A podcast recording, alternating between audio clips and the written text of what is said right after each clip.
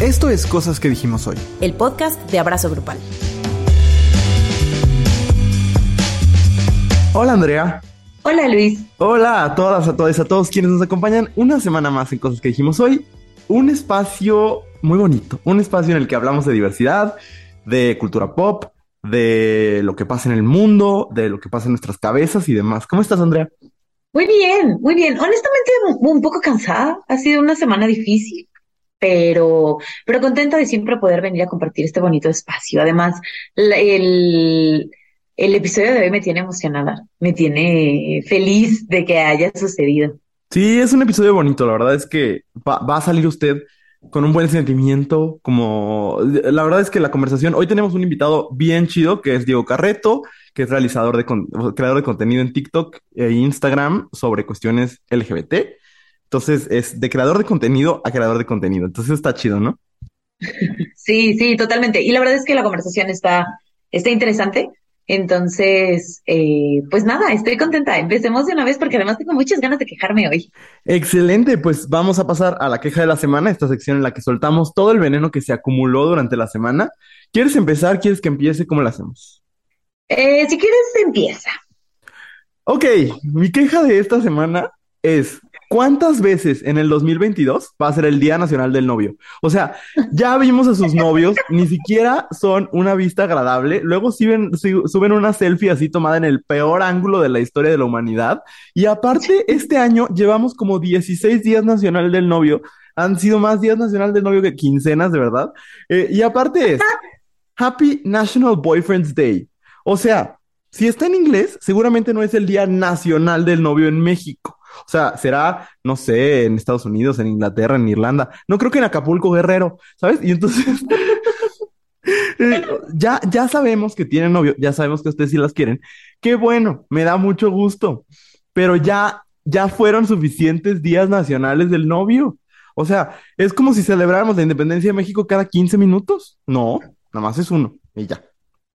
Y aparte, eh, mm, ¿qué, ¿qué, se hace el Día Nacional del Novio? O sea, ¿qué se Pues subir fotos de tu novio para que la gente sepa que tienes novio. Hay veces que hay gente que su personalidad es tener novio. O sea, sí, pero entonces yo creo que habría que rebrandearlo, ¿no? Y debería ser como el Día Nacional de presumir que tienes novio.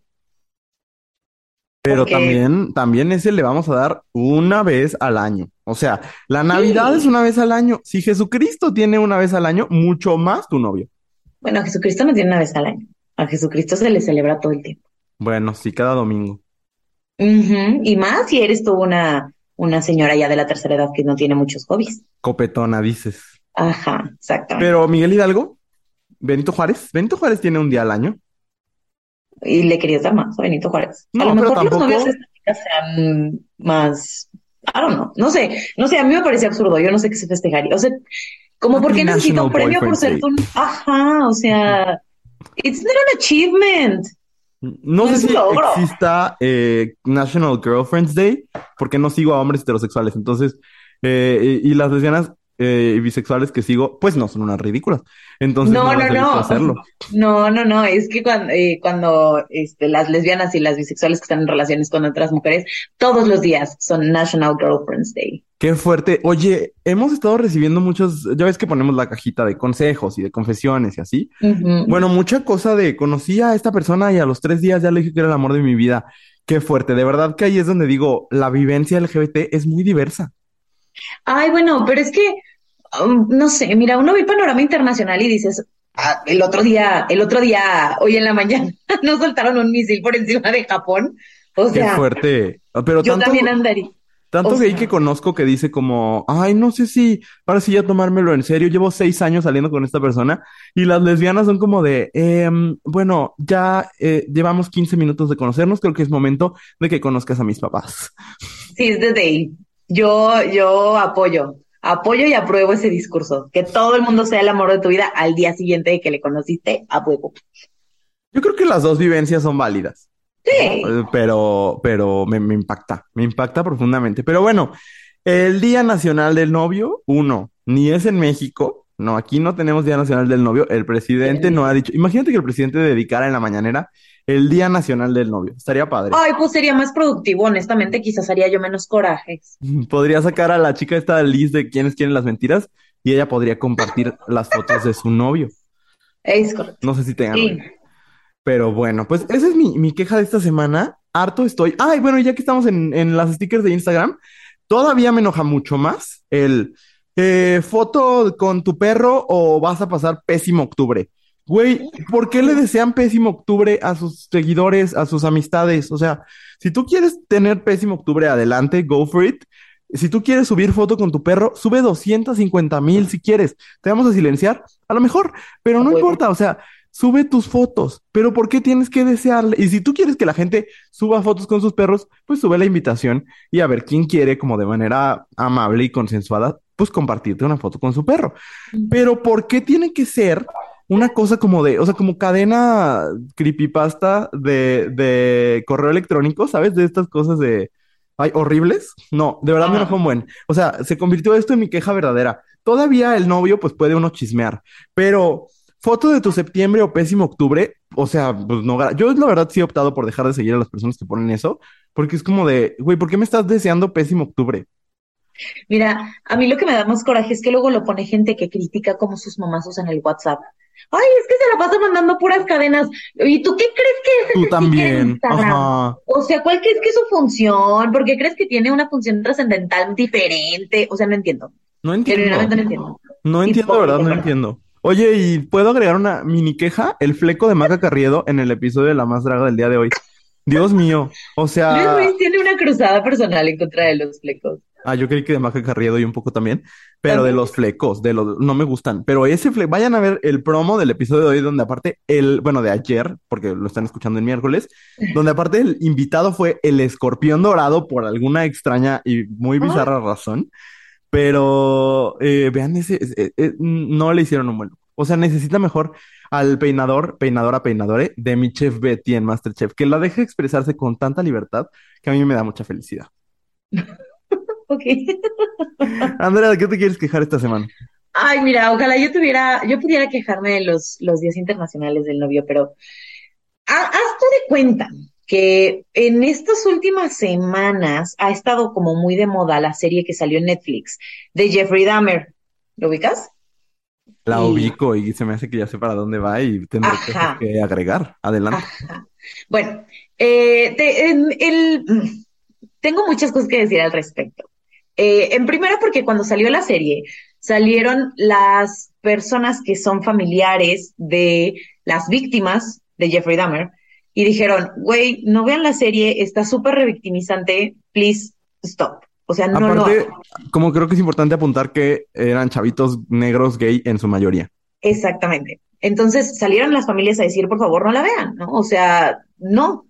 Y pues de la gente, la verdad es que la voz de las personas racializadas les vale madre y, fueron y vieron, ¿no? Y entonces ahí está todo el mundo viéndole Netflix y tal. Y entonces me parece, bueno, cada que se pone de moda algún producto mediático sobre asesinos seriales, yo no soy la persona que es fanática del true crime. A mí el true crime me pone muy de nervios. O sea, creo que el, mundo es horrible y se escuchan noticias horribles todo el tiempo y creo que por respeto a la familia de las personas que eh, mueren en estas cosas, fue como, ¿por qué querría yo escuchar cómo asesinaron a sus familias? ¿No? Me parece terrible, pero bueno, cada quien sus gustos, supongo. Eh, cuestionable, pero cada quien. Pero cada vez que se pone de moda algún eh, producto mediático relacionado con asesinos seriales, me saca de quicio este discurso de es que era un genio, ¿sabes?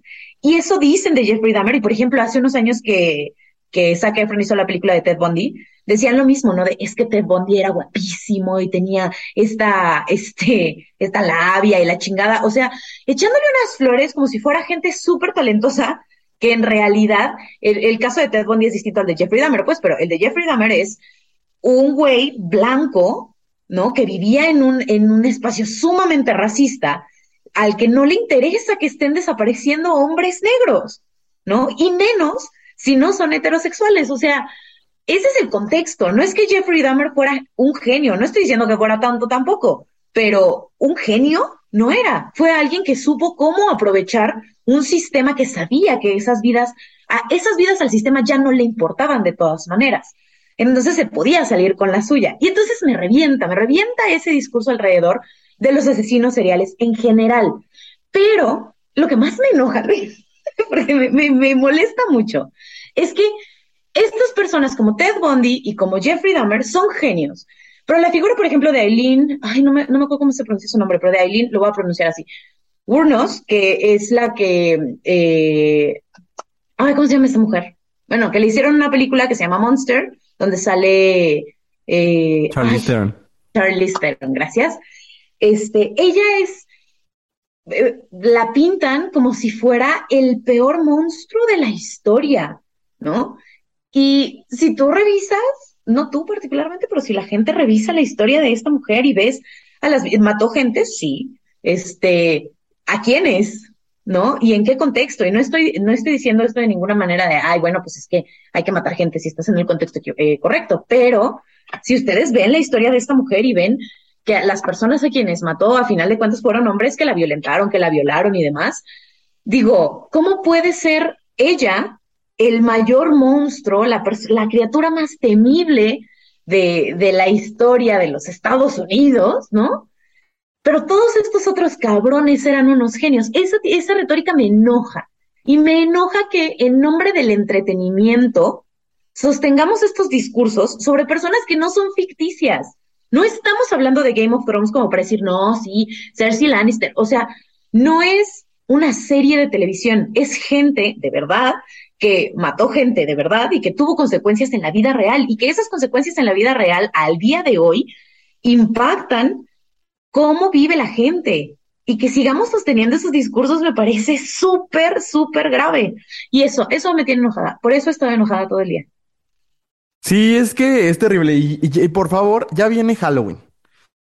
De verdad. O sea, no se disfracen de Jeffrey Dahmer. Por favor, por, favor, no. Es, es una falta de sensibilidad ante el sufrimiento de familias que aquí siguen, ¿no? O sea, sean este conejita coqueta, eh, vaquero putón, este, no sé, no, Storm, eh, Iron Man, algo, ¿saben? Pero no, no un, un, asesino real que mató a personas reales y que, y que sí, sus familias siguen viviendo las consecuencias de manera trágica, ¿no? Entonces, totalmente de acuerdo. Y suele pasar mucho en el, en el true crime, ¿no? O sea, como que el manejo es a veces como muy glamorizante de las situaciones. Sí, sí, sí, sí. Y, y también es muy glamorizante, no sé si glamorizante, pero es que como le encanta a los hombres echarse porras entre ellos.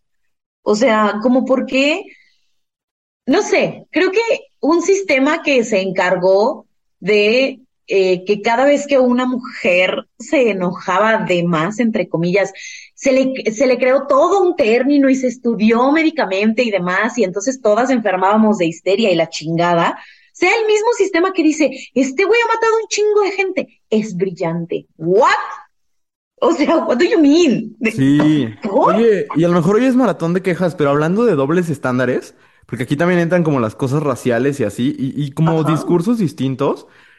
¿Qué pedo con la diferencia enorme que le están dando tanto al tratamiento del, de Kanye West dando discursos supremacistas blancos, de Brad Pitt violentando a toda su familia, en comparación a la inmediata cancelación, porque eso sí fue una cancelación, de Will Smith, que acabo de ver que todavía hay gente que no, a pesar de que su película estuviera buena, como que no se sentirían moralmente en paz si votaran por él, porque cacheteó a un güey en los Oscars.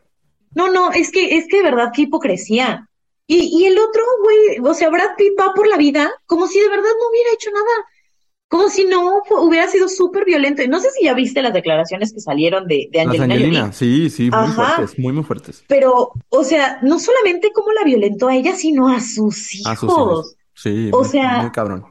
Muy fuerte. Y a ese, como, claro, tantos años fue nombrado el hombre más guapo del mundo. Y claro, es blanco. Y claro, es este Hollywood Sweetheart. Por supuesto que no le va a pasar nada. ¿Tú crees que ese güey va a dejar de trabajar? Pero, Andrea, el, el, el Hollywood Sweetheart, el, el ícono de Hollywood negro más grande del mundo, probablemente Will Smith, enfrentó, no sé si tiene que ver también con que sucedió en pantalla, quizás, pero enfrentó consecuencias al momento. O sea, a la fecha se sigue hablando de eso como si fuera, como si él hubiera cometido un ataque terrorista ahí en, en, en pantalla. Sí, no, de verdad que es horrible.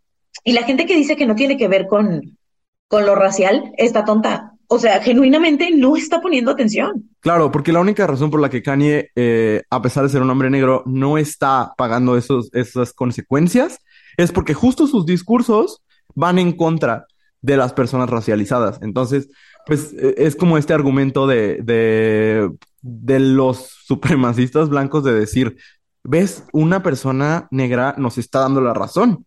Es como la gente que dice, tengo amigos gays, como para, Ajá. entonces no puedo ser homofóbico. Así, un poco. Claro. Ajá. Ay, no, no, de verdad que ahora, este, pues qué bueno que fue marat- maratón de quejas para sacarlo de nuestro ronco pecho.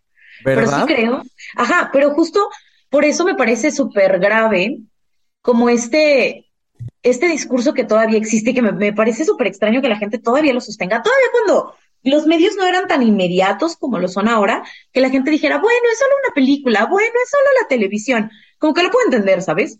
Pero que haya gente que todavía crea y sostenga que los discursos que existen en el Internet y en los medios no son importantes y no tienen implicaciones en nuestro día a día, me parece una estupidez, una verdadera estupidez. Porque es como, ¿cómo puedes ignorar dónde suceden la mitad de las cosas y dónde suceden la mitad de las conversaciones? ¿No? O sea, es fuerte. Es muy fuerte. La Pues cultura bueno, pop enloqueció. eh, sí, hay muchas cosas como muy, muy interesantes de la cultura pop. La puse ayer en las historias de abrazo, o sea, ayer para ustedes. Eh, yo estoy muy feliz con Amor, muy feliz con Belma siendo lesbiana y, ¡Ay, sí, güey! y picadísimo con la Casa del Dragón. Entonces, ahorita que regresemos, Andrea, vamos a tener una muy bella conversación. Fíjense que el tema el día de hoy es las personas LGBT que nos inspiran por diferentes razones, por lo que hacen, por lo que son, por su papel en la historia, etcétera. Y es una de las mayores sorpresas que me- yo me he llevado con, con una invitada aquí en Cosas que dijimos hoy. Eh, está con, con nosotros Diego Carreto, que es creador de contenido y que se enfoca mucho a cuestiones de la comunidad LGBT, especialmente como personajes históricos LGBT, pero ha ido como ampliando su contenido. Y yo no sé tú, Andrea, porque eh, normalmente las entrevistas las pregrabamos como antes de grabar el episodio. Eh, entonces, esta entrevista ya se grabó hace algunos días. Pero, Andrea, ¿te llevaste también así como una sorpresa como muy agradable? ¡Ay, sí!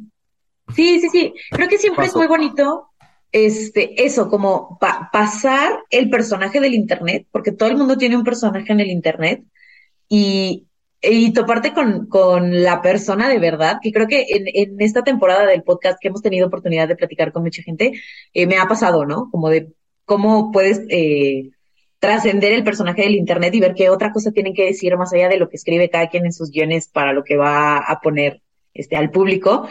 Y me encantó, me encantó. Estoy súper, súper emocionada de que puedan escuchar esta entrevista. Yo también, así que vamos a escuchar lo que Carreto compartió con nosotros. Más que entrevista, es una charla. Eh, Es- una, una charla muy linda. eh, y regresamos a cosas que dijimos hoy en unos segundos. Si estás disfrutando de escuchar este podcast, hay mucho contenido como este todos los días en arroba abrazo grupal en Instagram y en TikTok.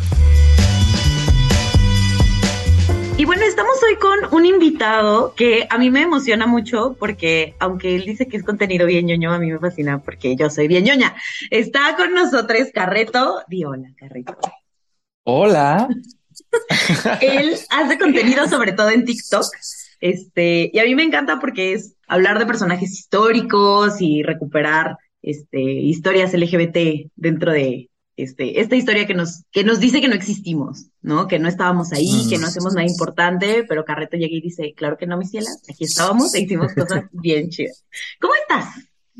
Bien, muy bien, asándome porque es mucho calor y tengo aquí un foco aquí enfrente. Pues estoy muy bien, muy feliz. Estaba viendo su, su para la gente que escuche esto, hacen en vivos, yo no sabía que es todos los martes en Instagram y estaba muy, estaba muy, estaba muy feliz mientras cargaba mi teléfono, hablando de como dice el dicho y de que realmente tenemos programas televisivos muy icónicos.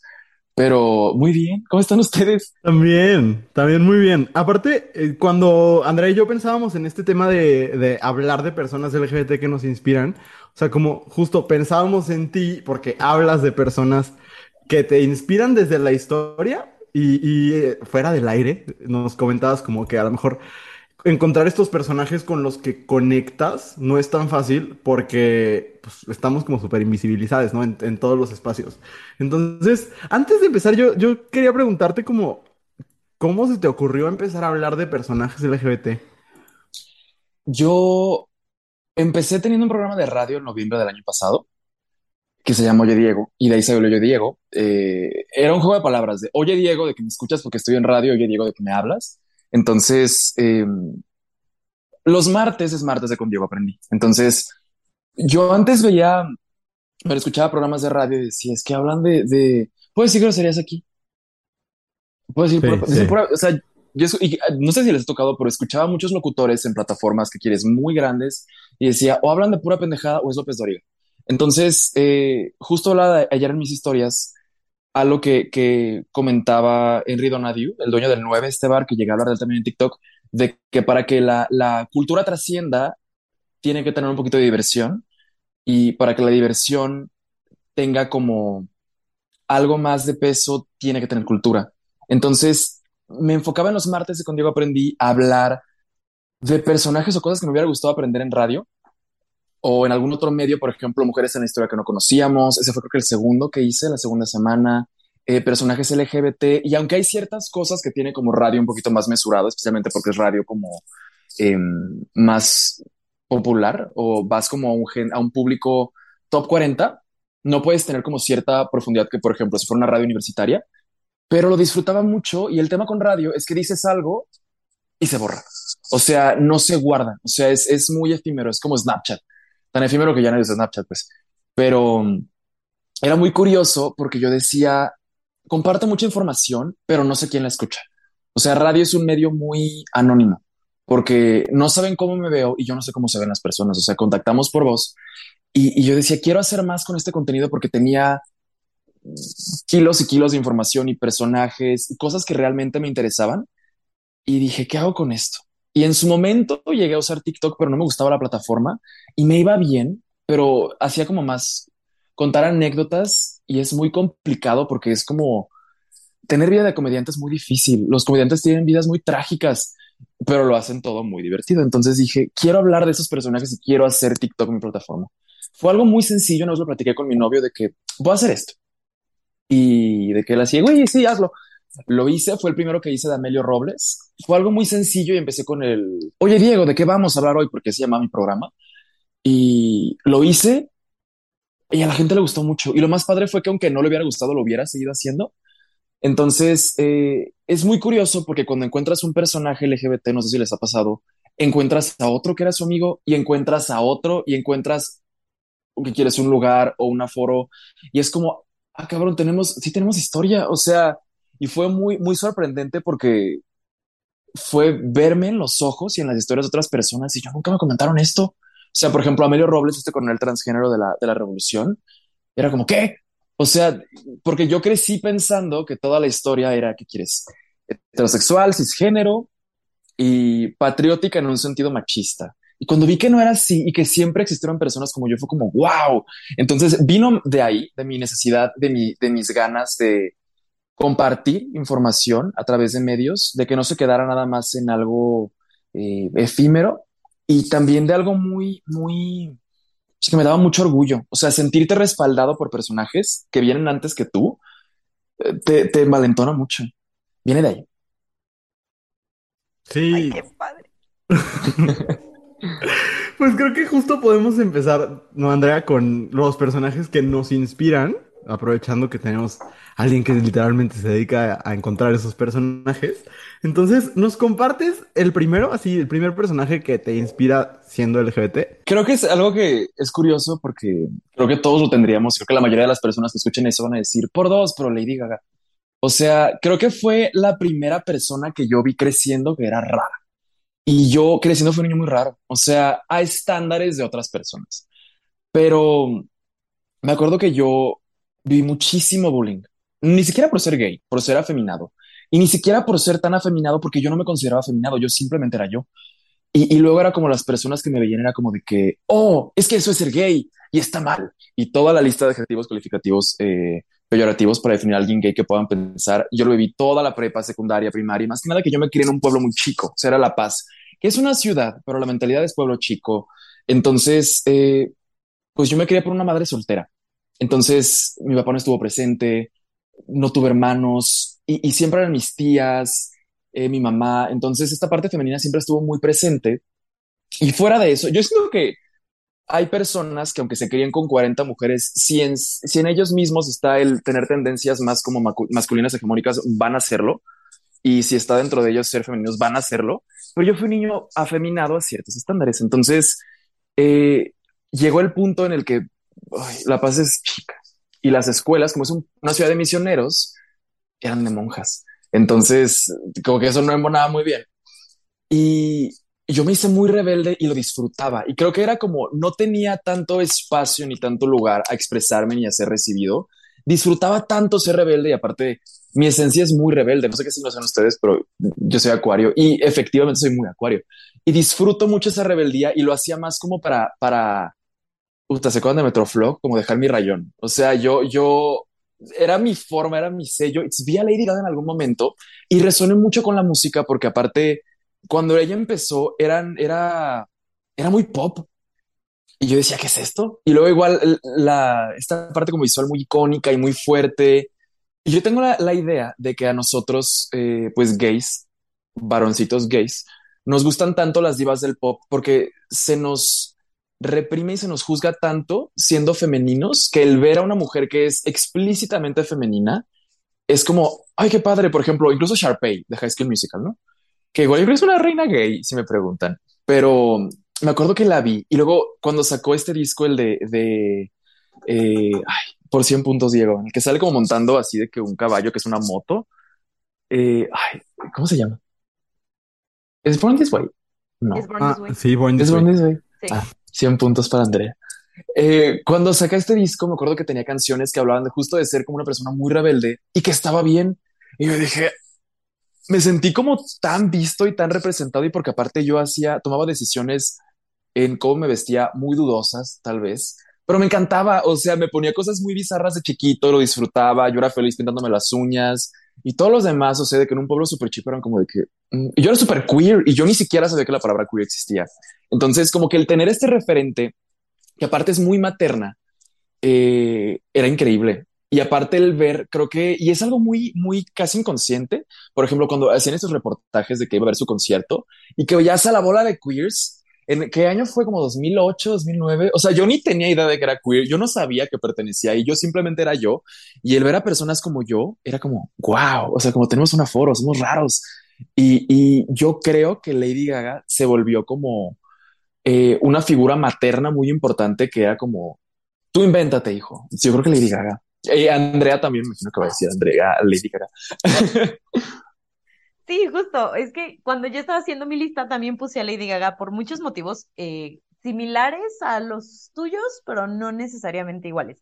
Porque, eh, digamos, cuando yo estaba creciendo, a mí no, este, a mí no, no se me señalaba como una persona queer, por lo menos no que yo me diera cuenta. Sí, yo cuando lo hice en retrospectiva me di cuenta de todas las veces que me dijeron lesbiana en mi adolescencia y yo nunca lo, lo procesé como, como algo real, ¿no? Es la negación está cabrona.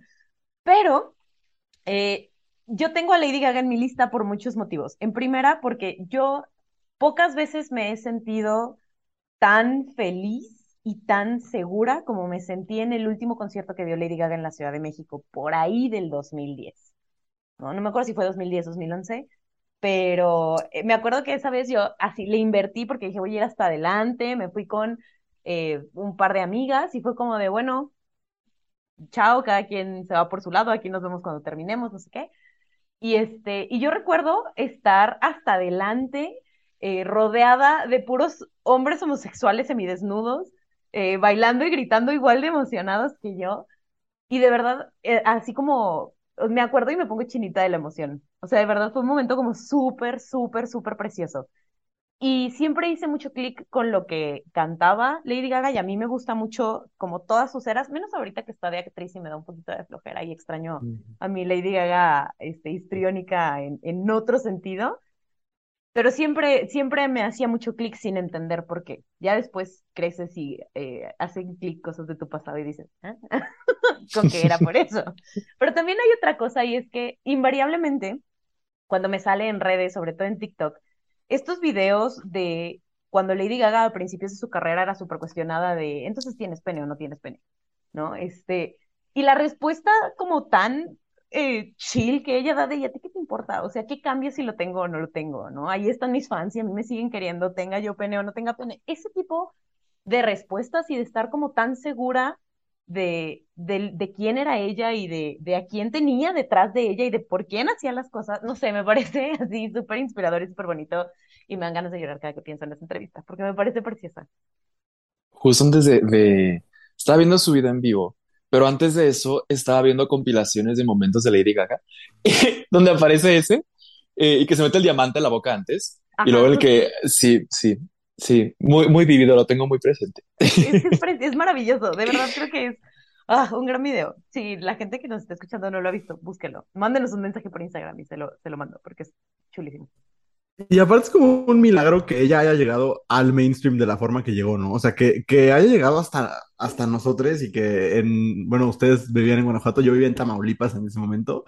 Y como que entre toda, o sea, me identifico mucho con lo que decía Carreto hace rato. A mí me pasó igual, o sea, como una persona francamente femenina, eh, igual, ¿no? Como, como, yo me acuerdo una vez que llegué con mis amiguitos de la primaria y les dije de que me compré el nuevo disco de Hilary Duff, yo todo emocionado.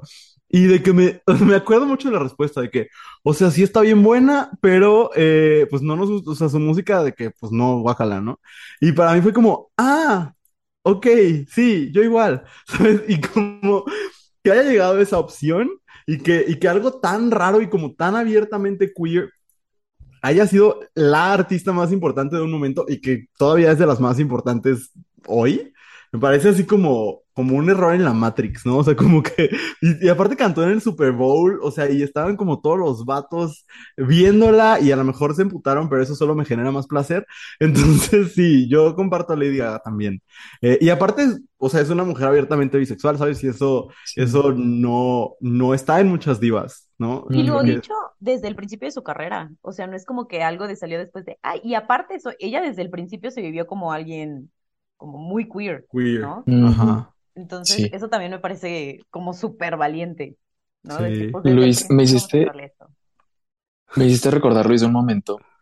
Me hiciste recordar dos. O sea, no tenía puesto en como mi, mi lista de iconos gay a Miley Cyrus, pero Miley Cyrus, pero me acuerdo que cuando yo estaba en, en sexto de primaria, había sacado Belanova su disco y wow. Hay un término que no sé si tiene traducción, que es foreshadowing, que es cuando te va diciendo como eh, el autor, por ejemplo, de un libro, pistas y al final es como, oh, me estuvo preparando. Creo que el ser gay es o ser una persona queer toda tu vida y tus primeros años es foreshadowing. Eh, pero justo me, me encantaba Belanova, tenía este disco y una vez llegué en segundo de primaria, esto es como, no sé cómo lo decían aquí, pero en, en La Paz era blancos, rojos y azules, que dividían como a, a varios de la primaria en colores y hacían como si fueran competencias, como equipos, hacían competencias y estábamos en una competencia, era muy común en La Paz, y, y me acuerdo que iban a poner música cuando se usaban los CDs. Y yo, de que, ay, pongan a Belanova. Y todos así de que.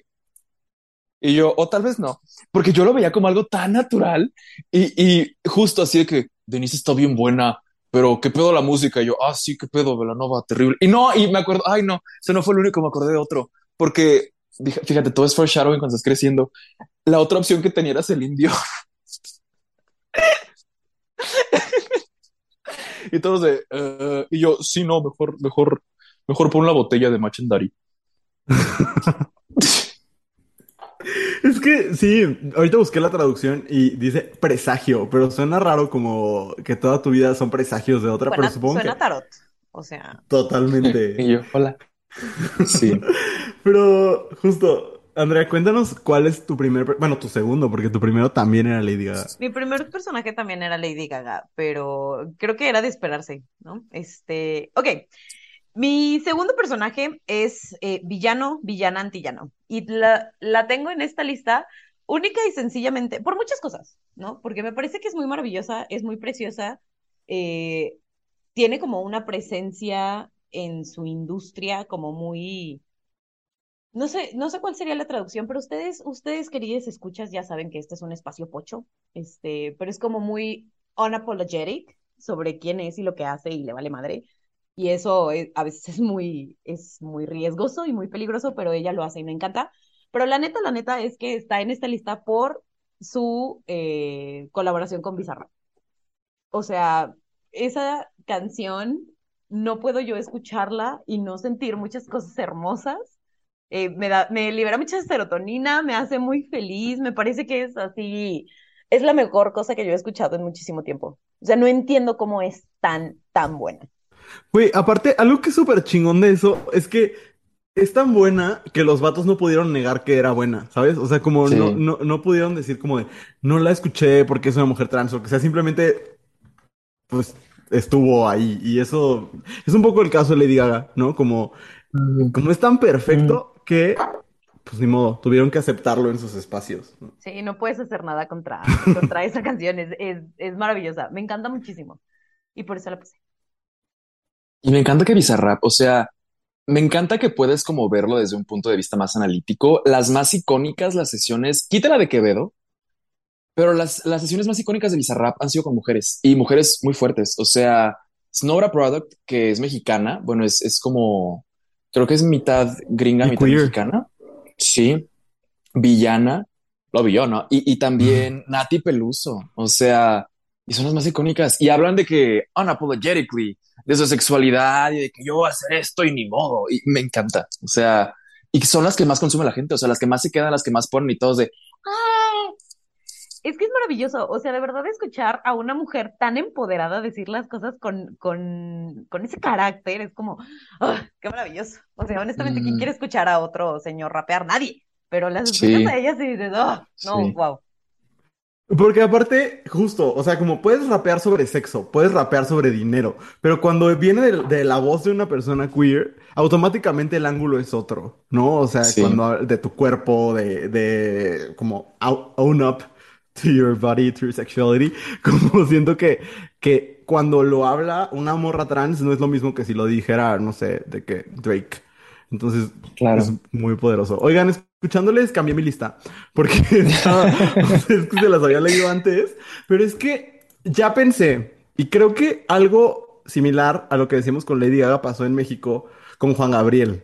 O sea, creo que es, es un personaje que para mí es muy fascinante porque la gente más homofóbica, la gente más conservadora, de todas maneras, te- o sea, el, el- el macho más macho terminaba llorando con canciones de Juan Gabriel Sí. y, y, o sea, si, justo, si hablamos de, de feminidad y de ser una persona afeminada y, y- y que sea parte de, de- del ícono, pues Juan Gabriel como fenómeno irrefutable en México, me parece un fenómeno muy interesante que no termino de entender, ¿no? Porque en el momento donde la homofobia era, no digo que haya dejado de ser, pero al menos un poco menos, como la ley en México, ¿no? Como la manera de entender el género era súper homofóbica. Eh, un güey que era el más femenino, no, no solo en su vestimenta, ¿no? En su expresión y en su Sus hablar de sentimientos. Ajá, y que cuando le preguntaron que era gay, si era gay, no lo negó. Pon tú que usó eufemismos y pon tú que, que le dio como un giro a la pregunta, pero fue muy claro, ¿no? O sea, fue, fue muy claro siempre.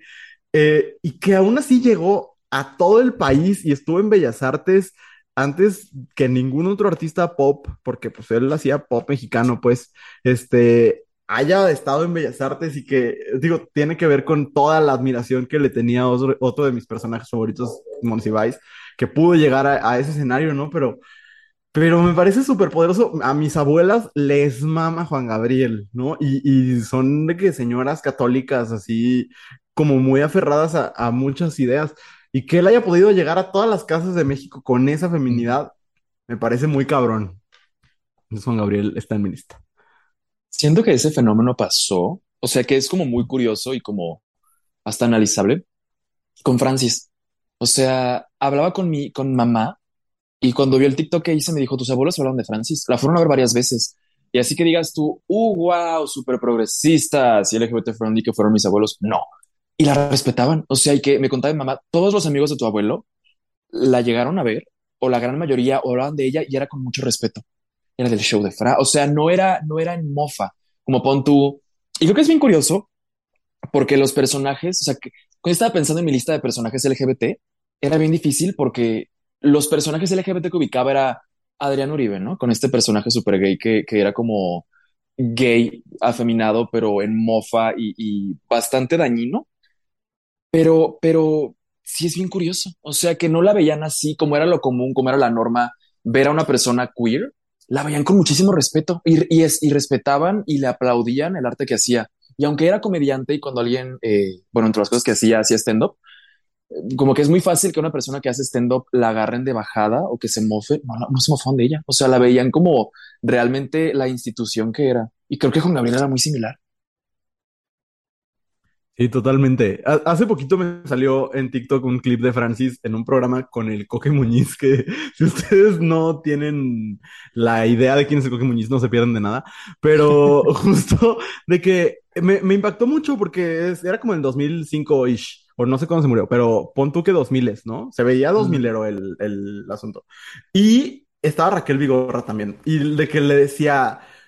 O sea, fue muy progre, porque le decía de que, oye, Francis, te hablo en femenino, o sea, porque pues como yo te veo y como yo te trato, pues siempre te hablo de ella, porque pues así es como te hablo. Y justo ella le contestaba de que, pues mientras me veas así, háblame de ella, ¿no? Y, y como eso sucediendo, digo, como, güey, esas, esas interacciones no suceden todavía en la mayoría de los espacios, ¿no? Sí. Siguen de que malgenerizando a, a- hace poco en- aprendí esa traducción de misgender, este, malgenerizando a, a un buen de morras trans. Y entonces, qué fuerte, como dices, la presencia de estos personajes.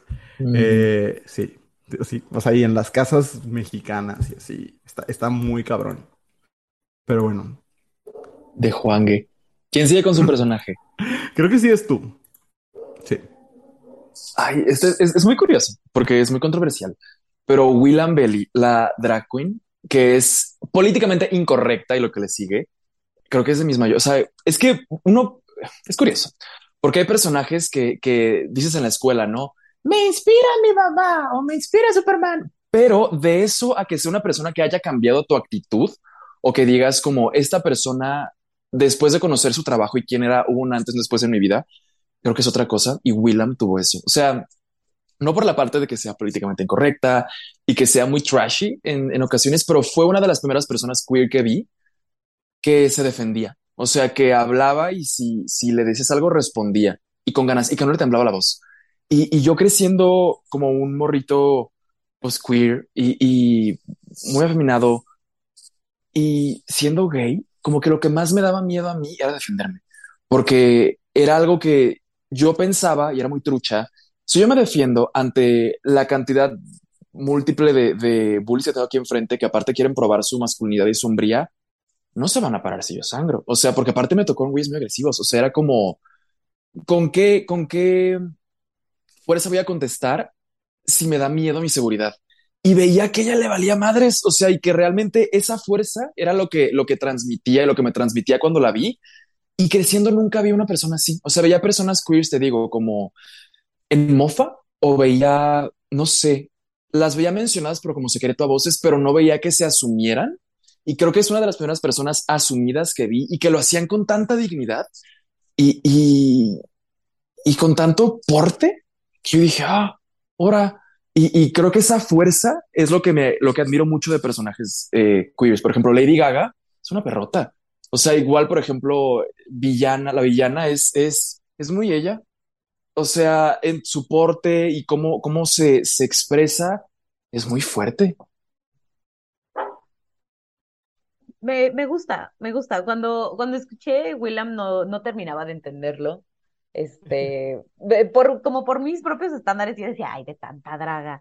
Este, porque escogimos a Willam, pero me hace mucho sentido, me hace muchísimo sentido. Oye, Andrea, ¿cuál sería la tuya? O sea, de las, de las concursantes de Drag Race, ¿quién te inspira así como Eh, a Carreto le inspira a Willam?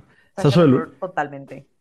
Por, por muchas cosas, porque la temporada 9 de RuPaul's Drag Race fue la primera que yo vi. Entonces, es la que está guardada en mi corazón de diferentes maneras. Pero además, es muy rara, es muy rara y es muy artsy y es muy conceptual y muy ñoña. Y le encanta ser muy ñoña, o sea, su, su, su marca es ser muy ñoña y eso me encanta, me encanta la gente ñoña, lo siento. Sasha Sí. Velour es, es Lady Rosas en la peluca. Ajá, sí, sí, sí. Increíble, increíble, icónico. La amo, la amo muchísimo. Acabo de ver que lo sigue haciendo en su show. Me encanta. Y Me encanta. sí, Me me encanta. apareció en TikTok. Ok, yo Jinx, definitivamente. Ah, es que tú eres Jinx. Sí, sí, totalmente. En la vida real Sí. eres Jinx Monsen. Sí, yo conecto con Jinx muchísimo y por eso, aunque ella ya perdonó a Roxy Andrews, yo todavía no puedo. Pero bueno, que creo que te va a ti compartirnos tu personaje, Andrea. Me toca a mí y mi siguiente personaje es Mark, Matt Bernstein, que hace ratito hicimos como un team back de qué personajes tenía cada quien y, y dije, "Ay, quién sabe quién sea, pero por supuesto que saben quién es. Este chico es ah, el chico que hace contenido LGBT, el de las uñotas. Ah, de que Matt Xip, Ajá, él. Ay, yo no lo ubico. el que se Bueno. pinta cosas en la cara. A ver, estoy seguro. Ah, Matt. A ver, a ver, a ver, ¿podrías bajarlo un poquito? Es que me está poniendo su, el, la pantalla del Instagram. No sé cómo sus publicaciones. Es que no, no lo ubico. Si no, esto lo cortamos, no Ay, sea, se apagó tu Se teléfono, mía. ahorita te lo mando Ay, que sí. lo Creo que no lo he visto. Gran Ay, contenido. pues, pues deberías, amistad. Es que ahí te va. Este, compartir este perfil. A mí, este chico, chique, además de que yo digo, híjole, ojalá yo pudiera hacer contenido como lo hace él. O sea, porque es eh, como muy on point, va a lo que va, este, siempre tiene una opinión eh, como súper atinada y le llega una cantidad de hate, o sea, tiene 1.2 millones de seguidores, o sea, tiene una plataforma muy grande, Mm. ¿no? Y le llega mucho hate todo el tiempo, pero me parece que para ser este como un hombre eh, gay privilegiado y lo que ustedes quieran, este tiene una visión bastante interseccional y constantemente habla sobre otros temas que no necesariamente le atraviesan directamente, sino que se atreve a cuestionar otras cosas, a hablar de este, temas, por ejemplo, como el aborto, por ejemplo, que es, eh, es este, un, un tema importante no solo en Estados Unidos, pero en Estados Unidos están pasando cosas, este, o han estado pasando cosas en los últimos meses, y me parece que él hace un contenido que es súper claro, es confrontativo sin ser agresivo, y además se ve fabuloso haciéndolo. O sea, que poder conjugar todas esas cosas en un solo post de Instagram me parece un talento que ojalá yo tuviera. Y No pues sé si es increíble. o envidia. Pero Creo que pueden ser los dos. ¿Cómo, cómo? ¿Cómo- que esa es su frase como constantemente, ¿no? las ¿Cómo dos era? cosas pueden ser ciertas al mismo tiempo. Exacto. Pues pueden ser las. Fíjate que algo que a mí se me hace como que me voló la cabeza fue que creo que es, es muy curioso cuando tú representas a una minoría y ves a una persona que igual lo hace ganando, logrando cosas, lo que evoca en ti. O sea, y creo que el cuestionar, siento envidia, ¿qué siento? Me pasó, por ejemplo, y fue un diálogo que yo empecé a tener conmigo mismo cuando yo empecé a crear contenido y veía, por ejemplo, a personas que igual hablaban de historia y eran gays. O, por ejemplo, cuando vi a Troy Sivan, ¿sabes? Que, que fue como que lo vi, me vio y sonó esta música vaquera de... Porque fue como, a ver, es un twink, hace cosas que yo quiero hacer. Siento envidia y algo que me ayuda mucho a, desmenuzarlo es, si yo fuera un niño chiquito, si yo fuera, si estuviera chiquito ahorita, ¿sentiría admiración o me caería mal? Sentiría admiración. Entonces lo que siento es admiración sobre capas que no sé comprender. Y creo que pueden ser las dos cosas. Creo que, creo que en ocasiones es como, wow. Y creo que igual puedes sentirlo porque también creas contenido tú y el ver a una persona que igual lo hace sobre lo que nos toca mucho, por ejemplo, cosas queers e información, es como, ¿qué? Y creo que tiene que ver con que nos, nos, nos dicen mucho de que, no sé, no sé cómo lo ven ustedes, pero por ejemplo, en este rollo de medios, las divas del pop, solo puede haber una, no puede coexistir. O, o como que cuando estás en medios, tienes que pelear por un lugar eh, único y un trono y no que puedes compartirlo y que realmente te apoyas entre varios. Eso es lo que hablo mucho, como, como que siento que entre, yo hablo por gays, ¿no? Eh, somos muy poco fraternos. Y creo que el tener como esta idea de divas del pop, de que solo puede haber un gay, es como, no. Entonces creo que es bonito el ver como a los ojos a creadores de contenido que, nos inspiran y decir a huevo, o sea, hay lugar para los dos. Pero es bien complicado, porque sí es cierto que a veces funciona así. A veces, Pablo Lemorán cuenta mucho eso de una vez que hizo un especial en Comedy Central. eh, si no era en Comedy Central, lo investigo y lo corto, pero estoy Me casi seguro encanta que que te gusta la, te encanta la televisión y de que Me la encanta. cultura, sí. Me encanta. Y, y aparte, Pablo es muy nuestro amigo y, y- y justo nos contaba que una vez le dijeron de que, o sea, sí estuviste muy chistoso, pero fuiste el segundo gay más chistoso. O sea, estuvo más chistoso, no me acuerdo, te mentiría si te dijera, creo que Raúl, que aparte es su pareja. Y, entonces fue como, entonces pues, Lol. ni modo, él, eh, y pues ya no hubo lugar para ti. Y eso es muy real, ¿sabes? Entonces, como e- esto que dices de que somos poco fraternos, creo que también viene de que literalmente a veces hay un lugar y, y de Sí, que- sí. y tienes que pelear para tenerlo. Pero también, como dices, o sea, creo que cuando empecé a entender que podíamos apoyarnos entre creadores de contenido LGBT es cuando descubrí que también puedes abrir tus propios espacios. O sea, a lo mejor en las Mm. campañas sí va a haber solamente un lugar. Y a mí me pasó Mm. en junio, esto no lo he platicado con Andrea, pero nos invitaron a un live de una marca y tuvimos que decir que no porque no podíamos viajar a la Ciudad de México. Y después vi a, a otros creadores que, que conozco, pues, y claro que me dio un chingo de envidia. O sea, claro que fue como de, puta, o sea, porque era una marca grande y, y fue como de, ok, la perdimos. Este, luego te digo cuál, porque no creo que se pueda. Este, pero, pero justo como el reconocer que también se pueden abrir nuestros propios espacios y que eso es como el antídoto a la envidia, está Mm. chido. Y sí, comparto la admiración por este, eh, por esta persona. Me gusta muchísimo su contenido. Alias el de las uñotas. El de las uñotas, El que de- antes era el del maquillaje, pero como que dice, ya se caducó mi, mi concepto y lo va renovando. Entonces está cool.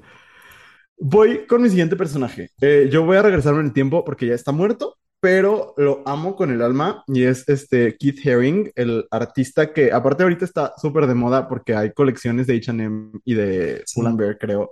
Eh, y yo tengo un tatuaje de Keith Haring porque de verdad lo amo mucho. Guau. Pero, este, ¿por qué me gusta tanto? Eh, yo hubo un tiempo para un curso que hicimos Andrea y yo, eh, que investigué mucho sobre el activismo queer como en los finales de los 80, principios de los 90, que es el, como cuando explota la pandemia del VIH-Sida. Y descubrí que ese güey que yo veía en las playeras, como su arte pop y así, había sido como el uno de los creadores principales de la imagen de colectivos como ACT UP y Queer Nation, ¿no? Que, que justo hacía mucho arte pop para concientizar sobre este, la, pues, lo que el gobierno no estaba mencionando, ¿no? Que es que una cantidad desproporcionada, sobre todo de hombres gay y bisexuales y muchísimas mujeres trans también, estaban muriendo por una, por un virus que a nadie le importaba, ¿no? O sea, nadie fuera de, de la comunidad.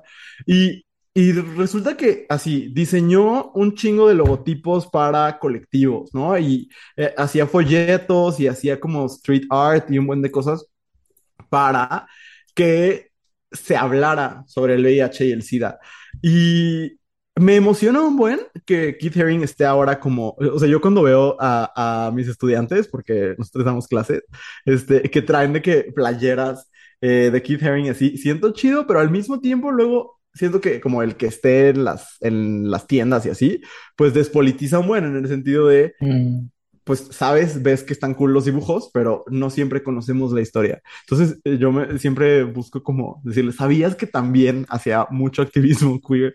Pero eh, lo admiro un buen porque su legado permanece, es un artista súper importante. Habrá quien diga que no es arte y es diseño, pero esa gente me la pela.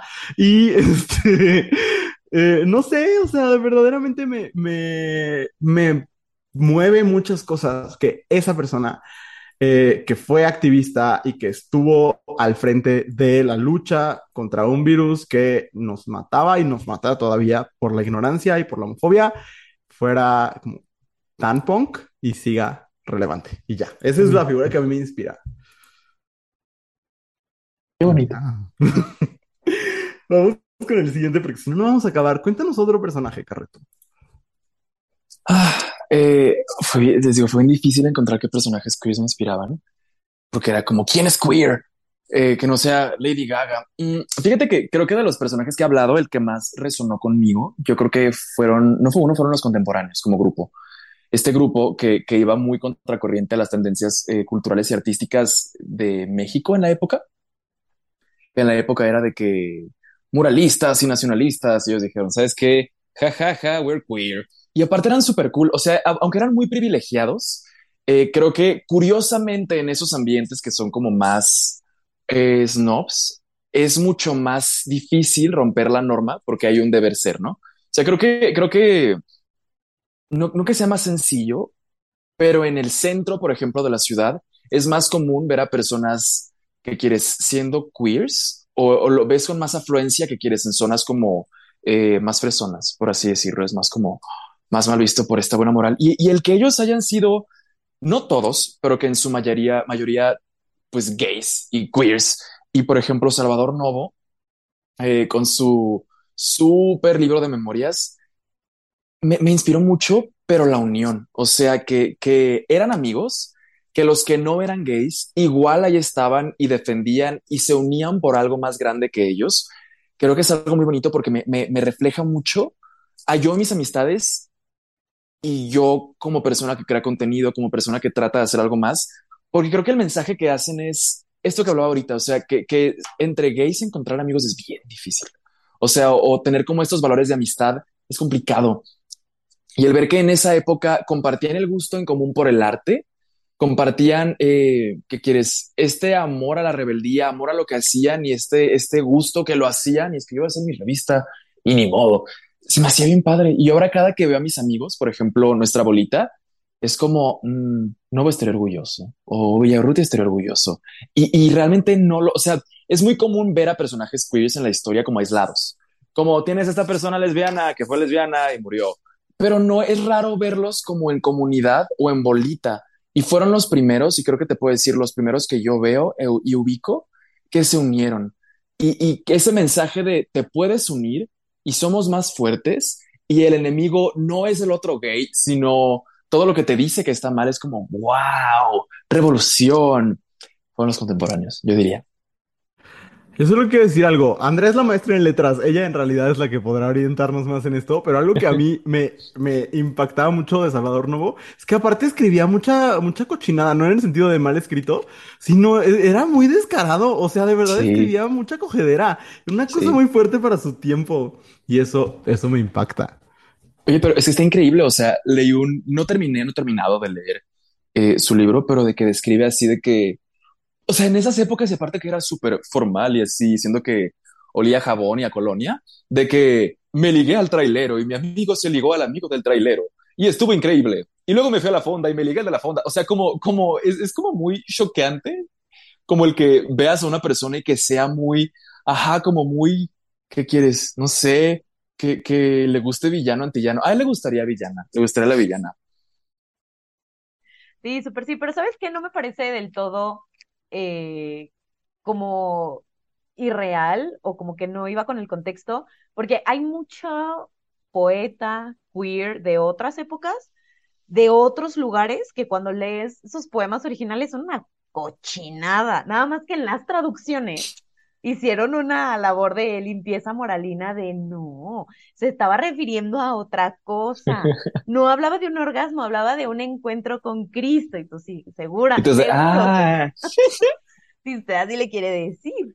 Mira, yo, yo, como persona que en su momento tuvo las dos cosas, no se parecen. O sea, los orgasmos y los encuentros con Cristo son cosas muy distintas.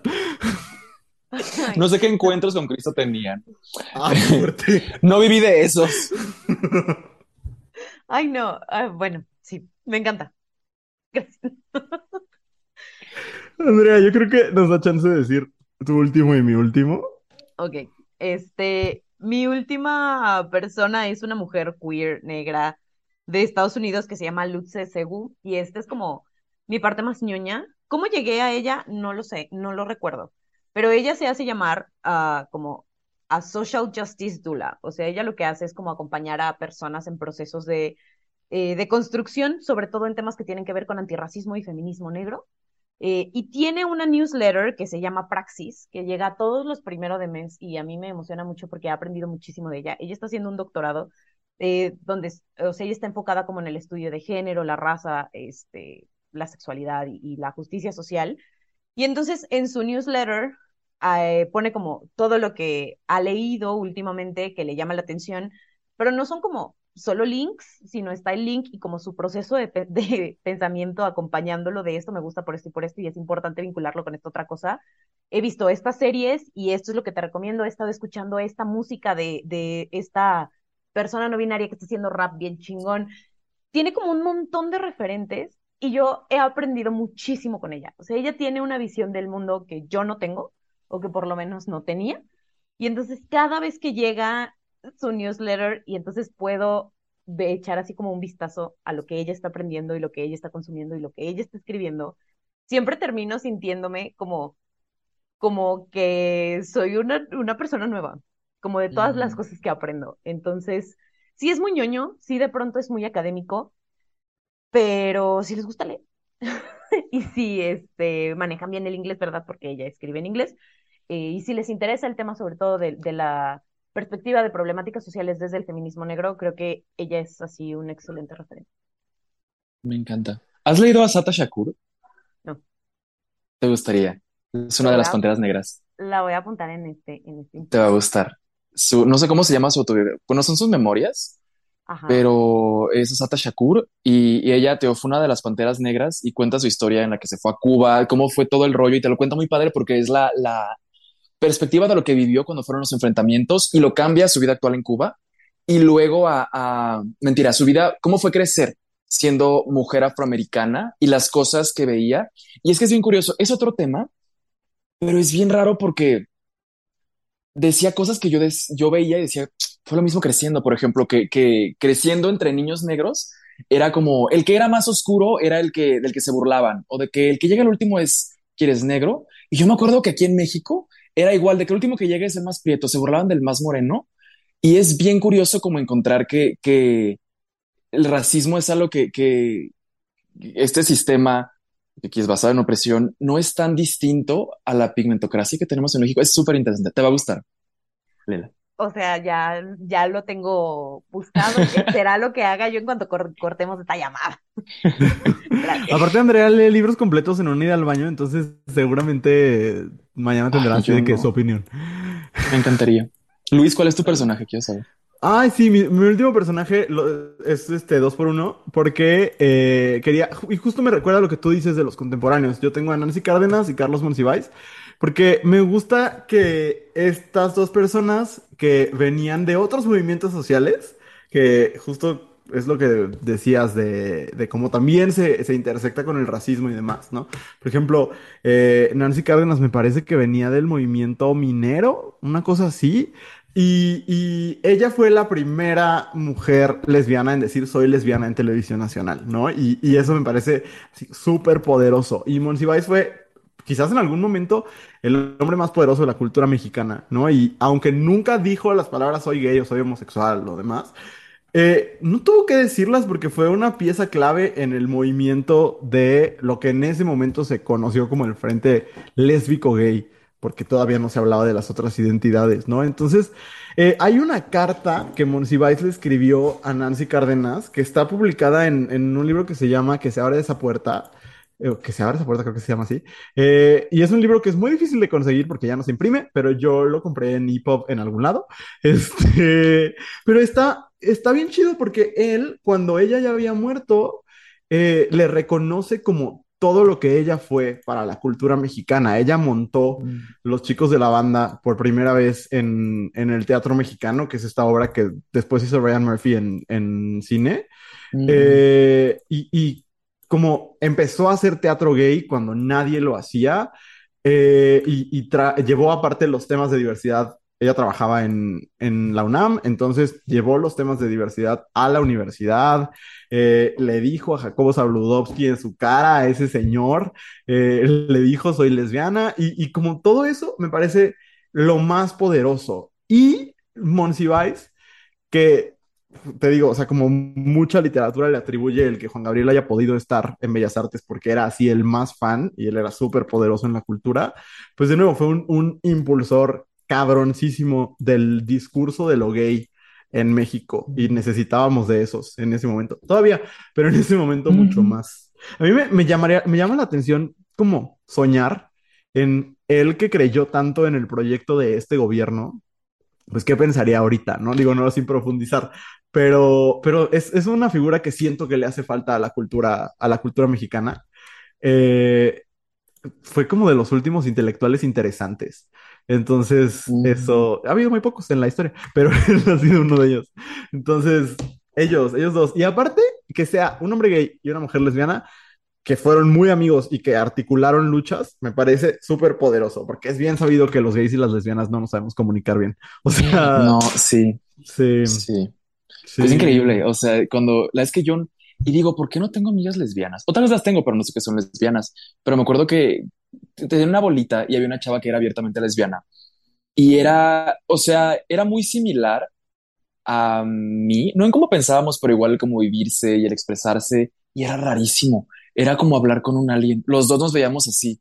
Era como, o sea, me mo- como- no sé si lo han visto. Es un GIF, bueno, es de una campaña de Beyoncé que fue para el Super Bowl, que, que son todas sus ceras, pero las ven espejos, está practicando y se mueve y se mueve el espejo. Fue así, era, era súper curioso, era, era increíble.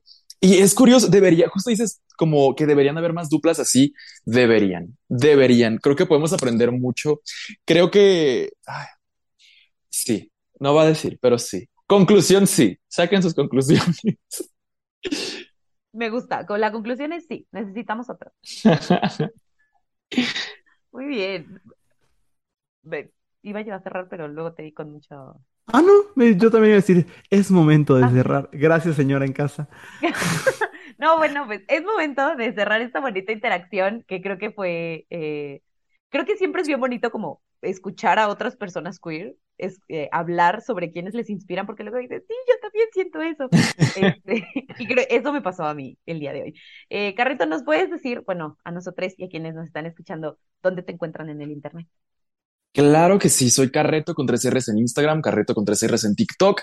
En Twitter igual, pero ahí me ventilo a, no, no explícitamente, sino mis pensares. Es como la gente que usa Close Friends para compartir sus, sus, ¿qué quieres? Eh, no sé, miserias diarias.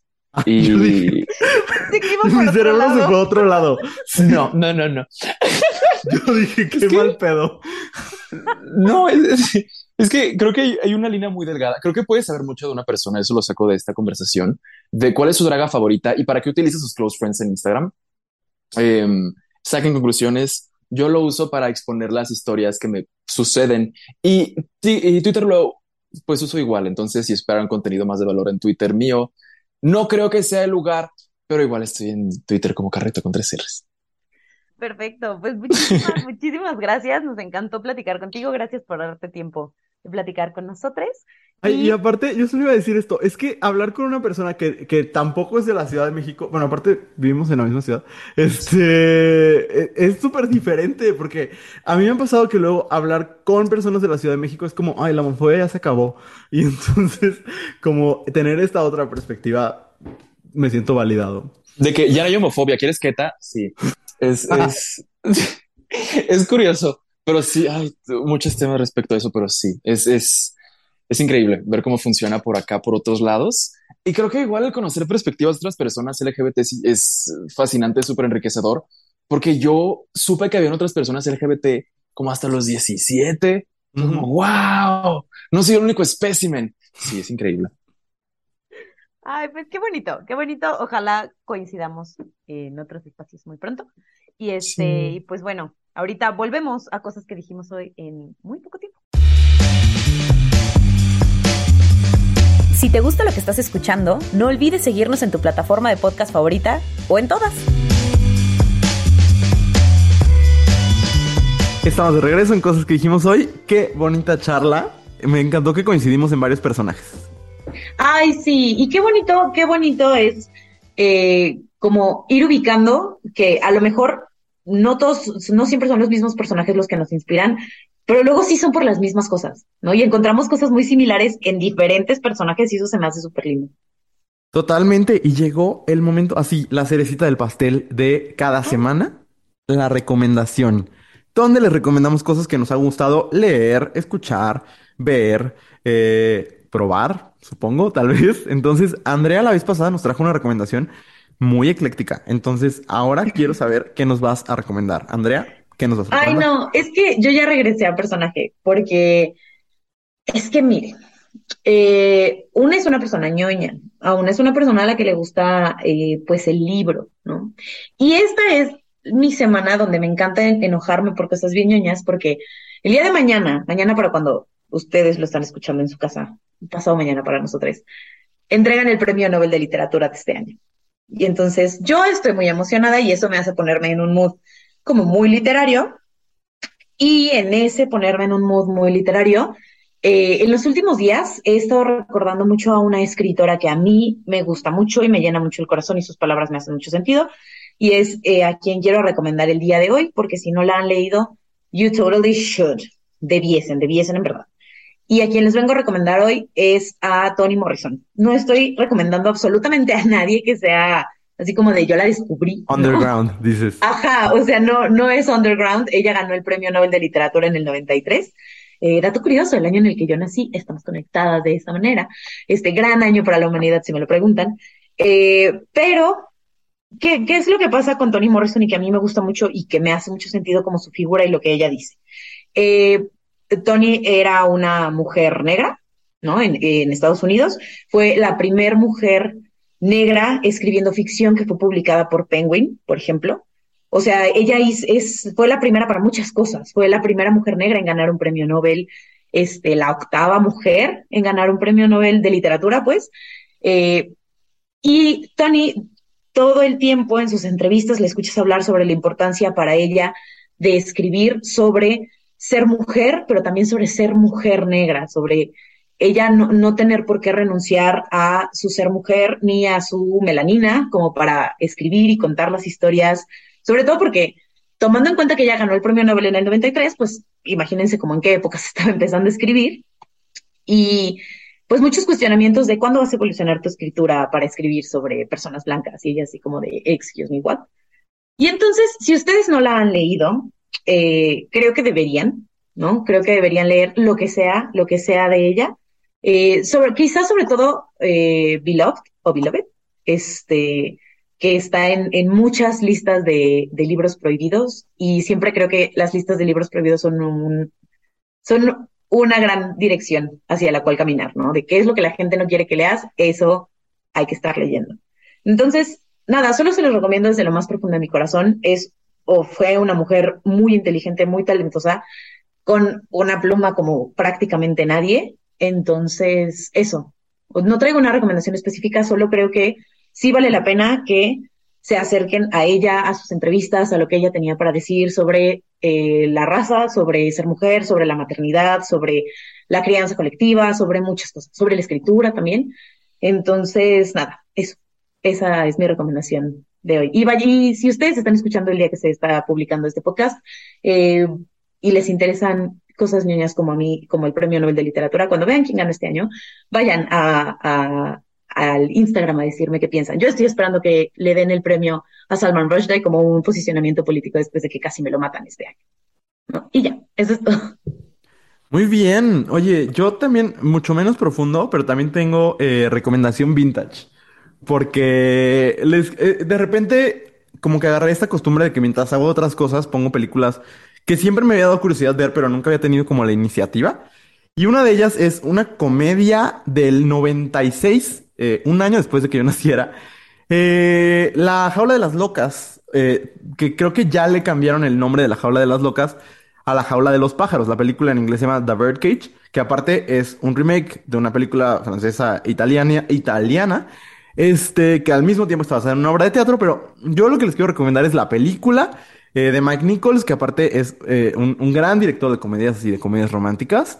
Este, y, y entonces tenemos La Jaula de las Locas, The Birdcage, que pueden ver en Amazon Prime. La protagonista Robin Williams y Nathan Lane, pero es un gran elenco, porque sale, sale mucha gente muy maravillosa, Christine Baranski, por ejemplo. Eh, y, eh, yo pensé que me iba a encontrar con muchas cosas muy caducas. Y cuando la vi, me pareció como extrañamente relevante. Cuenta eh, la historia de manera como muy, muy simpática. La historia de una pareja gay que son Robin Williams y Nathan Lane, haciendo aparte de los personajes con mucha dignidad y no como desde la caricatura noventera del, del gay, así como deshumanizado, ¿no? Y entonces, este, ellos tienen un hijo biológico eh, que el personaje de Robin Williams tuvo con eh, el personaje de Christine Baranski, que fue así como un desliz, haz de cuenta, y entonces, eh, pues es su hijo, vive con ellos, y, o sea, con, con la pareja gay, y entonces él se compromete con una chica que es hija de unos políticos republicanos, y entonces él quiere llevar a la chica a conocer a sus papás, y pues finge que son una pareja heterosexual eh, de maneras que son muy chistosas y que no les voy a decir aquí para que la vean, pero como en esta comedia muy naive propia de los 90, que la verdad, como que ha pasado tanto tiempo y ha cambiado tanto la manera de hacer humor, por ejemplo, que es refrescante. No sé si te pasa, Andrea, que ya dices, te dicen, no, esta serie es de comedia y la ves y lloras. O sea, ya como que ya solo se usa la comedia con trauma, ¿no? Y está bien, hay cosas muy valiosas ahí como Fleabag, por ejemplo. Incluso hay May Destroy You, que es como una fusión entre, entre el- la comedia y el drama, pero esta es comedia, comedia, eh, y tiene grandes momentos. Y yo no sabía, este es el dato curioso, la música es de Steven Sondheim y la fotografía de Emanuel Lubezki. O sea, el Chivo Lubezki fotografió esta, esta película, entonces eh, no esperen una cosa profundísima, más bien esperen como una comedia burdamente chistosa, este, con comedia física, caídas y demás momentos como de risas de las cosas que veíamos cuando éramos niños, pero la van a, la van a disfrutar bastante y eh, como que de repente ya eh, hay tanta cosa nueva que no, no sabemos cómo, cómo regresarnos a las cosas de antes. Y esta es así, una comedia familiar bastante simpática, eh, con una representación LGBT bastante digna. O sea, evidentemente hay cosas que no envejecieron bien, pero son pocas comparadas con, con otros productos de la época. Entonces eso les recomiendo. La jaula de las locas, que les digo que yo creo que ya le cambiaron la traducción y más bien se llama La jaula de los pájaros en Amazon Prime Video. Y no sé si lo pueden conseguir en otro lado también. Y ya. Súper, pues se ha terminado este episodio de Estuvo largo. un poco, pero espero que hayan llegado hasta acá. Espero que lo hayan disfrutado. Sobre todo pues eso. hay que irnos porque mi gato está encima de mi mesa y tengo que bajar. Y porque a la hora que estamos grabando ya va a empezar la más draga. Así que. Ah, también. Muy Vámonos. bien. Pues muchas gracias. Gracias, Luis. Gracias a todas, todos, todos. Y nos escuchamos la próxima semana. Adiós. Bye. Esta fue una producción de Abrazo Grupal. Nos escuchamos en este mismo espacio todos los miércoles por tu plataforma de podcast favorita y el resto de los días de la semana en arroba abrazo grupal en Instagram y TikTok. No olvides suscribirte para que no se te vaya ningún episodio. Y si estás pasando por un momento difícil, acuérdate que no estás sole, sola, solo. Esto también pasará. Te mandamos un gran abrazo grupal.